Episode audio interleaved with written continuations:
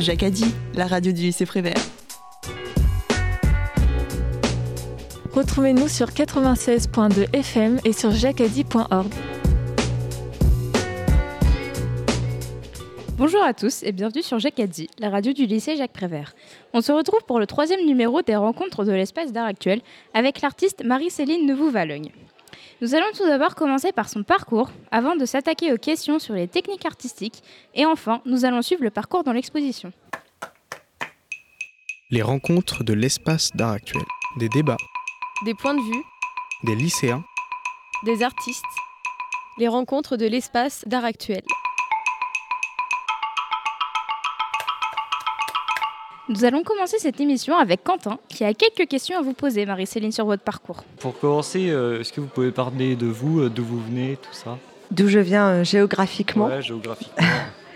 Je viens d'une petite ville du Calvados, pas très loin de Caen. Moi, j'habite à Lyon-sur-Mer, au bord de la mer, à côté de Caen.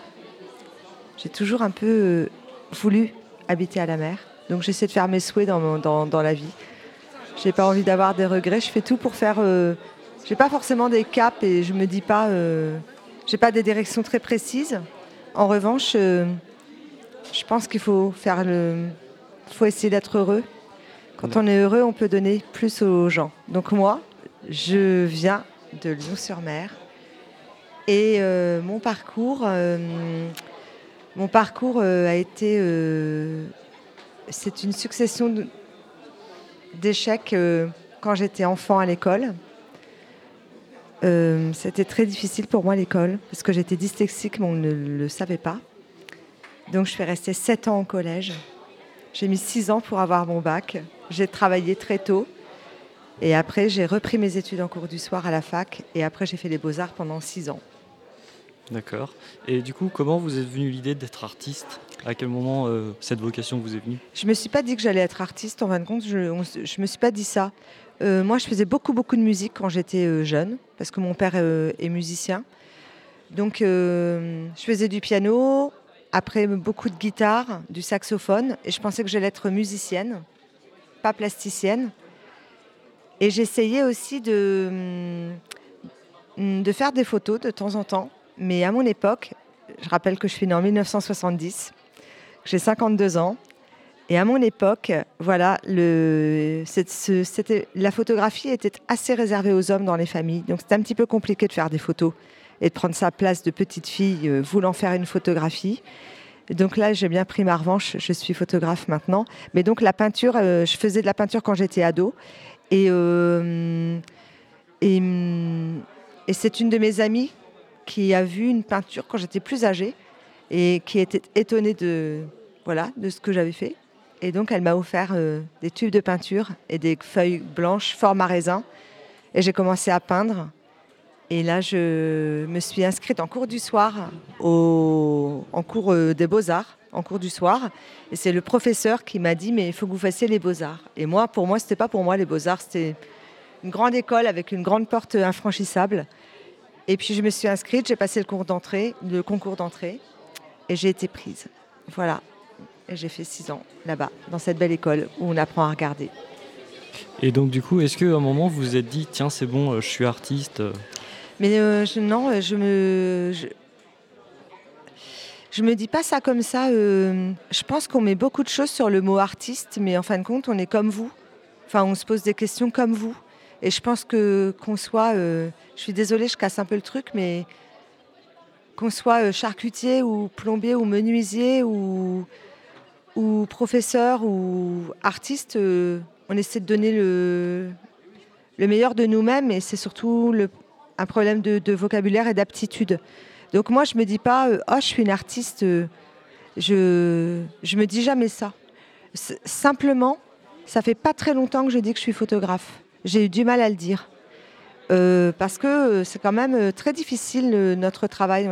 Il n'y a rien qui est linéaire, donc il faut être très plastique et ne pas avoir peur du changement, de l'improvisation. Ça tombe bien, je fais du jazz en chant, donc c'est cool. Mais donc il faut essayer de, enfin voilà, de de, pas. faut rester humble parce que c'est très artisanal en fin de compte notre travail. Donc euh, Voilà. Je que sais pas a- si je réponds bien à la question de être artiste ou pas. Bah, Je si. sais pas ce que vous en pensez en fin de compte. Et euh, est-ce que vous pouvez en, en vivre de cette photographie ou vous Oui, faites maintenant, d'autres j'en vis. compléments Oui, maintenant j'en vis. J'en vis, mais c'est surtout, euh, nous, on n'est pas, euh, on n'est pas intermittent du spectacle. Nous, les plasticiens, je sais que c'est très difficile d'avoir l'intermittence du spectacle, mais ça offre la possibilité, par exemple, pour les groupes de musique, de répéter, d'écrire, d'avoir le temps de mettre en place. Et nous, on n'a pas cette intermittence, et donc on est obligés tous d'avoir ou un travail de professeur euh, à côté, mais ça demande beaucoup de temps d'être prof, beaucoup d'investissement. Ou autrement, nous, ça nous demande de, faire plein de, boulot à côté pour pouvoir, euh, euh, vivre, continuer notre travail. C'est plutôt ça. Donc moi, je conseille peut-être aux personnes qui désirent faire ce, être photographe ou plasticien, d'aller au bout- de leurs rêves, parce que c'est quand même une, profession magnifique, que j'adore.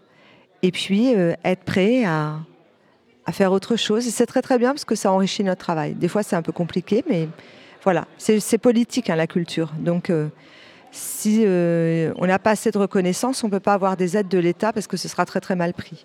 Donc, euh, c'est vraiment une question d'économie, une- vraiment une question de politique et d'ouverture au monde pour les Français.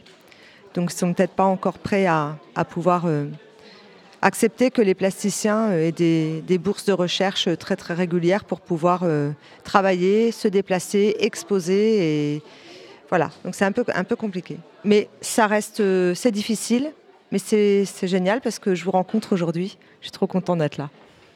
Merci. Et vous en faisiez des métiers à côté euh, avant du coup? Euh, avant, avant de faire les beaux-arts? Non, ou, ou quand je suis sortie des beaux-arts? Eh bien non, en fin de compte, ça s'est bien enchaîné pour moi. Euh, j'ai fait une grande exposition au FRAC de Caen, après les beaux-arts. Et puis après, j'ai continué les expositions et j'ai eu pas mal de commandes de reportages. Et puis autrement, je travaille beaucoup avec, de- avec des musiciens, parce que mon mari est musicien de jazz. Donc, euh, je fais beaucoup de, de pochettes de disques, euh, d'affiches. Et autrement, je fais d'autres. je fais beaucoup de. On m'appelle pour euh, écrire des projets avec les musées, Musée des Beaux-Arts, Musée de Normandie, Normandie Livret Lecture. Et donc, je travaille beaucoup en détention. Je travaille avec les écoles, je donne des cours à l'IRTS, je donne des cours un peu à l'université, parce que j'adore euh, transmettre. Je suis pas dans une concurrence, moi, ça me fait pas peur de, de donner tout ce que je, tout ce que je sais, enfin, mes petites connaissances. Donc euh, voilà, ouais, j'ai plein de boulot à côté, mais je suis bien contente. D'accord. bah, C'est exaltant, ça nourrit mon travail. D'accord, bah, merci beaucoup. Et puis, je voulais dire aussi que ça fait qu'on se, qu'on est un peu moins égocentrique euh, et égocentré quand on ne passe pas sa vie euh, tout seul. Euh, ce n'est pas une critique, hein, mais euh, voilà, le fait euh, d'aller à l'extérieur aussi, ça fait qu'on a des belles rencontres et, et qu'on humainement, voilà, on reste pas tout seul dans nos ateliers. Donc c'est cool, c'est bien. Merci beaucoup Quentin et merci beaucoup Marie-Céline d'avoir répondu aux questions.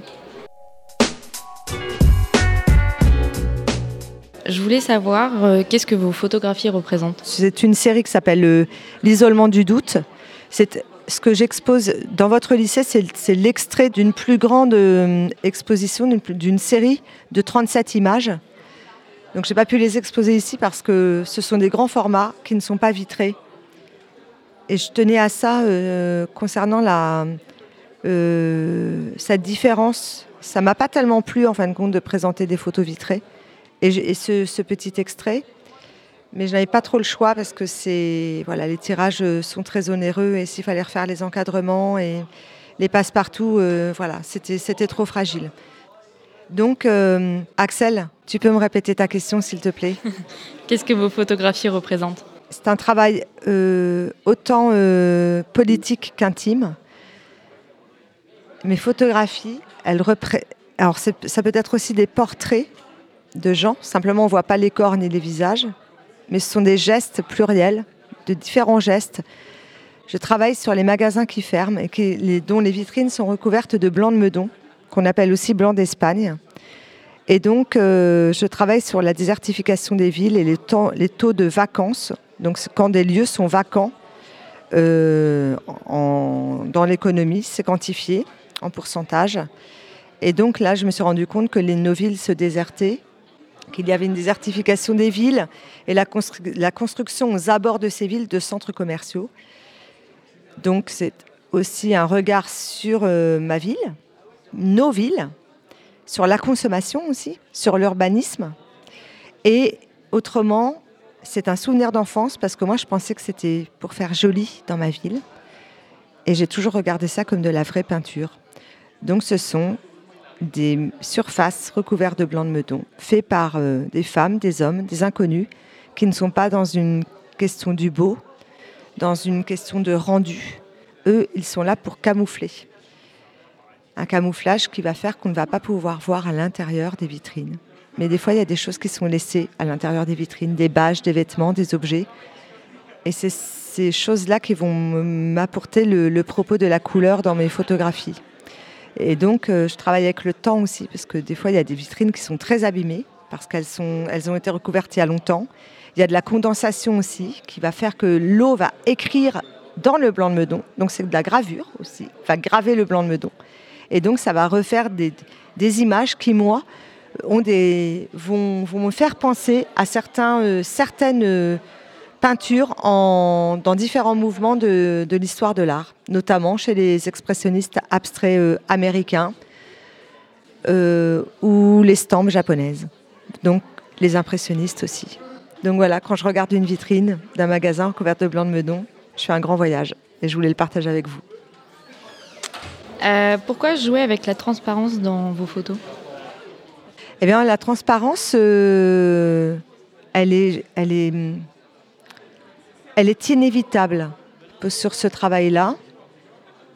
La transparence, c'est la définition de la photographie. Photographie, ça veut dire écrire avec la lumière.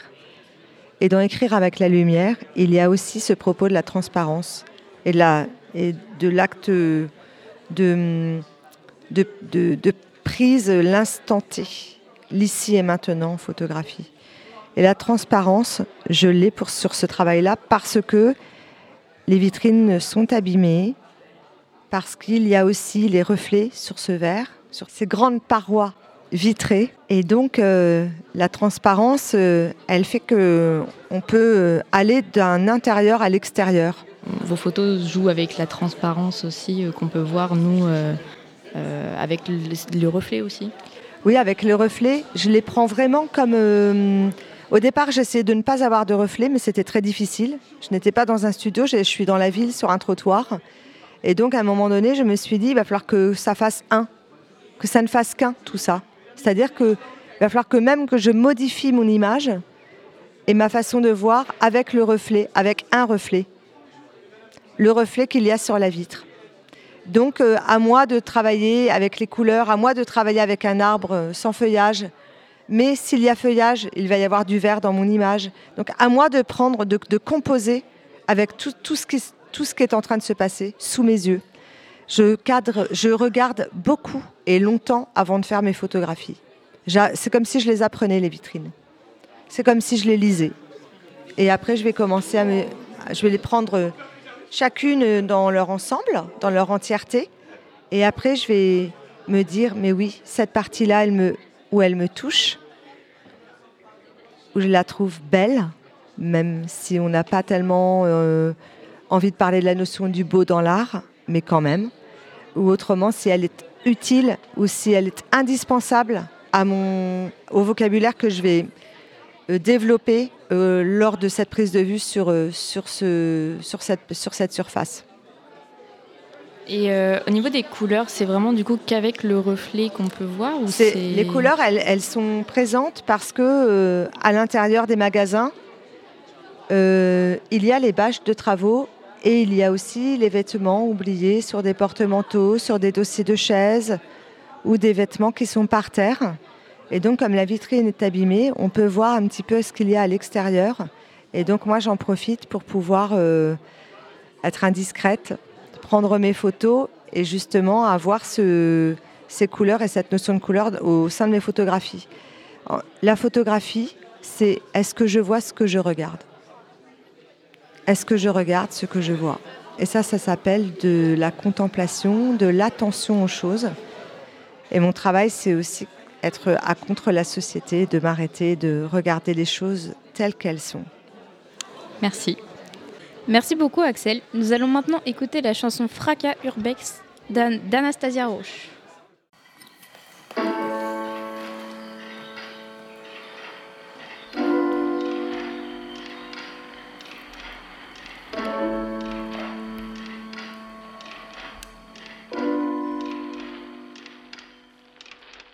Je lisais de la poésie dans les nœuds du bois décrépit.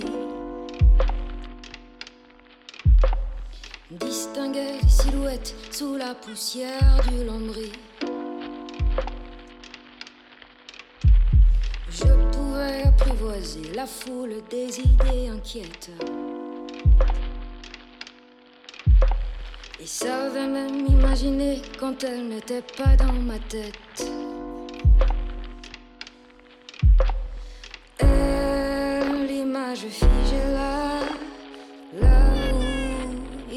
plus rien d'autre que ça.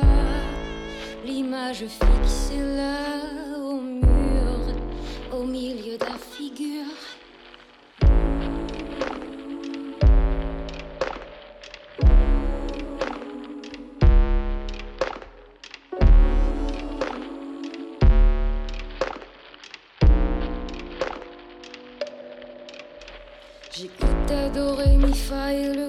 Mes pas sur le sol. Les crins de la peau sous les draps, le cri des gamins dans l'école. J'entendais tout ce qui ne s'entend pas, le vide, le silence et l'ensemble. Avant le fracas, avant elle, l'image figée là, là où il n'y a plus rien d'autre. L'image fixée là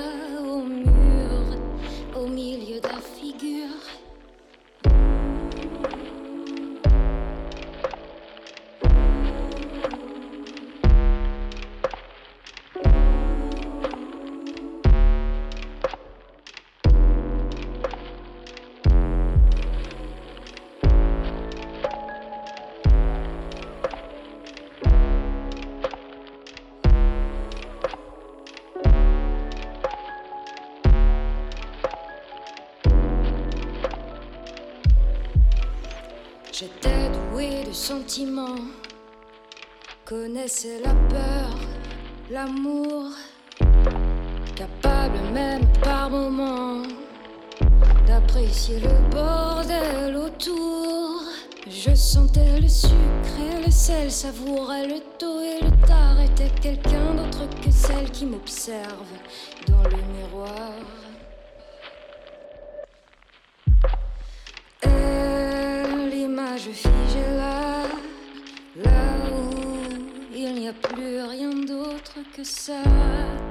L'image fixée là au mur, au milieu de la figure.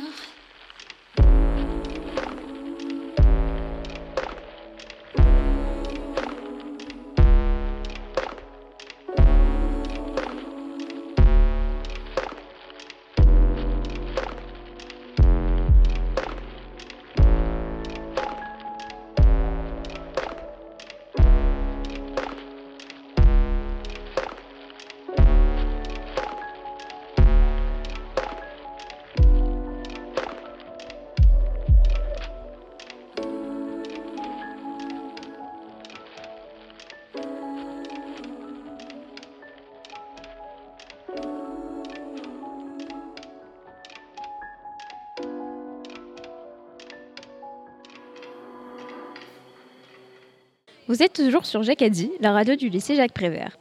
Marie-Céline, j'aimerais maintenant vous poser une question. Euh, donc, dans le travail photographique que vous avez choisi d'exposer ici, vous montrez les commerces abandonnés de centre-ville, euh, des, espaces fantômes en quelque sorte.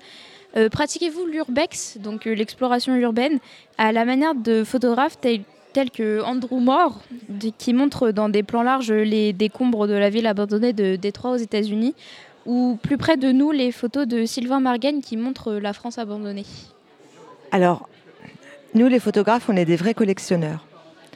Donc, on a tous des photos comme ça. C'est-à-dire que je connais plein de copains aussi euh, photographes qui ont euh, photographié euh, déjà des vitrines au blanc de Meudon. Simplement, ils me disent la différence entre toi et moi, c'est que toi, tu es allé au bout du travail.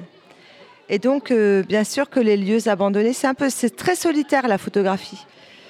On est toujours tout seul avec, voilà, c'est très solitaire. Il faut, savoir et pouvoir errer et être en connexion avec les choses.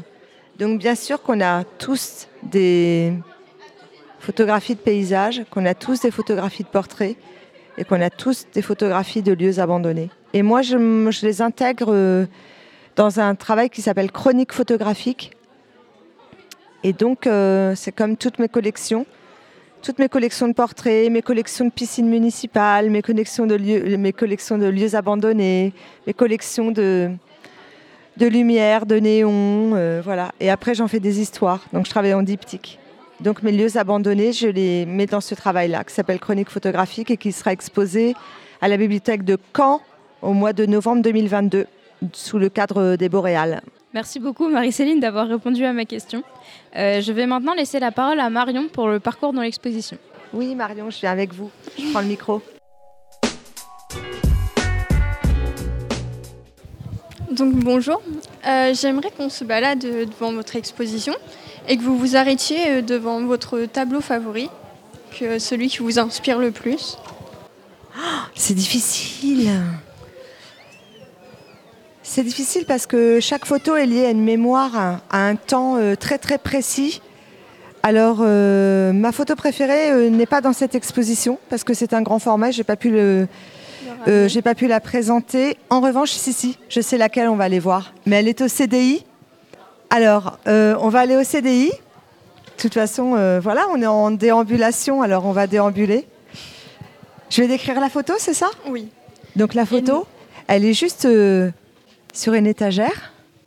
C'est un moyen format et on voit le, geste du peintre comme un petit peu des, des coquillages, je trouve. C'est vrai. Et en même temps, l'eau, elle a fait euh, qu'elle a, enfin, elle a creusé le blanc de Meudon et ça va former sur la partie droite du haut jusqu'en bas trois arbres tels des peupliers. Et c'est pour ça que j'ai pris cette photographie parce que je la trouvais extraordinaire. C'était un, garage qui a fermé dans le Cotentin. Et je suis retournée voir cette photo-là, je l'ai faite il y a quatre ans. Et je suis retournée voir euh, si euh, ce blanc de Meudon et ce garage étaient, enfin, les vitrines du garage étaient toujours euh, recouvertes de blanc de Meudon. Et j'ai retrouvé les trois arbres. Donc trois arbres et puis après il y, a, beaucoup de choses autour parce que du coup ça s'est dégradé en, quelques années. Mais donc c'est celle-ci, c'est celle-ci ma préférée parce que grâce à une vitrine je peux parler de la notion du paysage aussi et voilà, je suis. Et vous comptez en refaire une du même, euh, de la même vitrine ou vous comptez euh, laisser euh, ce souvenir Eh bien, je vais retourner faire de, des photographies. Une exposition, c'est comme un point-virgule. Ce n'est pas, ce travail n'est pas terminé pour moi. C'est là où j'en suis. Donc, donc je vais, je vais le continuer jusqu'à l'ennui. Et quand je vais commencer à à m'ennuyer, je vais me dire que j'ai fait le tour sur euh, ce, projet-là et que voilà et que je le reprendrai peut-être plus tard. Mais on n'a jamais terminé, jamais, jamais. C'est comme un, livre, c'est comme un chapitre écrit. Et donc euh, voilà, donc j'en ai encore d'autres à écrire. Que, après, j'aimerais passer à un de mes favoris à moi. Ah bah super. Donc euh, c'est celui-ci. J'aimerais que vous m'expliquiez la signification de celui-ci. Parce que c'est mon préféré parce que il a énormément de couleurs et je trouve que la transparence rend, rend le tableau plutôt la photographie plutôt magnifique. J'aimerais que vous m'expliquiez un peu euh, la signification ou comment vous l'avez faite. Alors moi, j'ai vu deux couleurs, un dégradé. Le vert, il est presque kaki pâle en haut de, de l'image et plus ça va, plus on va vers le vert. Et après, il y a un dégradé de vert et de bleu, presque bleu clin. Très très beau bleu. donc ça, c'était parce que c'était des gens qui travaillaient la nuit dans une boutique et ils ont mis une lumière artificielle. D'habitude, je suis tout le temps euh, en photographie, en prise de vue de jour, Oui. donc tout est blanc. Mais là, euh, bah, je ne peux pas avoir du, du blanc. Euh, si je veux la notion du blanc, je n'ai plus de couleur. Enfin, je la trafique, je fais une grosse post-production dessus, une grosse retouche. Mais moi, ce n'était pas, mon, mon envie. Moi, j'étais plus dans, dans une marine un petit peu, dans cette photographie. Et donc, euh, donc on arrive, j'arrive à avoir ces teintes-là parce que j'ai fait la photographie le soir. D'accord. Et donc, le bleu, c'est une bâche de travaux à l'intérieur du, du magasin. Et puis là, ils sont en train de refaire des murs en pierre. Donc les murs en pierre, ils sont quand même jaunes et ocre, plus une lumière euh, intérieure, d'intérieur, ampoule, etc. Du coup, ça, ça fait que je n'ai pas... euh, j'ai, une, lumière euh, jaune sur mon, sur mon image. Et comme une transparence. Ouais, on est- là, on est vraiment dans, cette- dans une grande transparence sur cette photographie. Et J'aimerais passer à un autre, euh, celui-ci. On, on se- je trouve, selon moi, en fait, il ressemble énormément à. Je ne sais pas comment vous avez fait pour euh, donner un effet euh, type euh, dessin. Enfin, c'est très atypique par rapport. Il ne ressemble pas vraiment aux autres travaux que vous avez fait. Alors celui-là, ouais, parce que c'est, assez, assez noir. On dirait Oui. de la gravure. C'est exactement. Et donc, et c'est une accumulation de frottements. Je pense que le propriétaire, il est venu très souvent euh, se frotter euh, à sa vitrine pour prendre des choses. Et donc, ça fait que ça a noirci. euh, on a vraiment l'impression. Moi, je suis au- aussi surprise que vous quand je fais mes photographies. Et donc, on a vraiment l'impression que c'est de la gravure. Et, que c'est, et, et là, on voit bien les reflets aussi de l'extérieur. Voyez, on les identifie ici. Oui.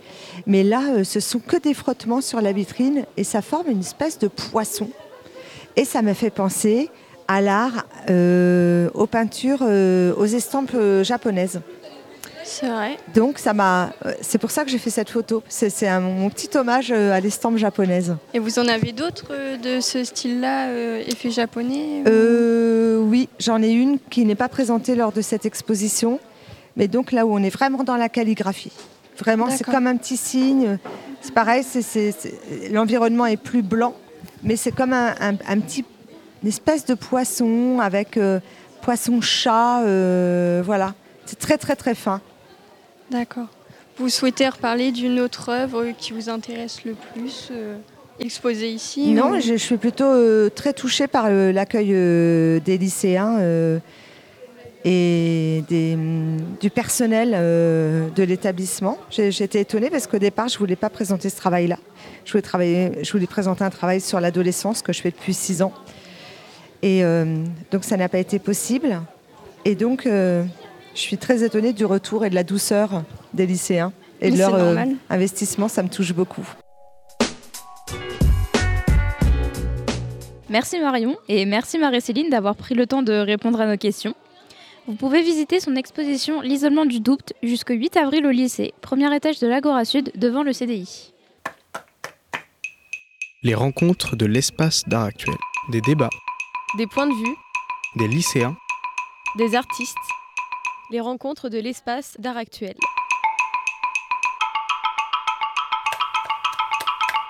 Voilà, c'est déjà la fin de ce troisième numéro des rencontres de l'espace d'art actuel. Je remercie nos techniciens Angèle et Zachary, ainsi que nos chroniqueurs Quentin, Axel et Marion. Vous pouvez retrouver cette émission en podcast sur toutes les plateformes de streaming musical ainsi que sur jacadi.org. Je vous dis à bientôt sur nos ondes. T'as de beaux yeux, tu sais. Merci Jacques pour le scénario de Quai des Brumes. Et maintenant, Embrassez-moi. la parole est au lycéen de Prévert. Jacques a dit, la radio du lycée Prévert.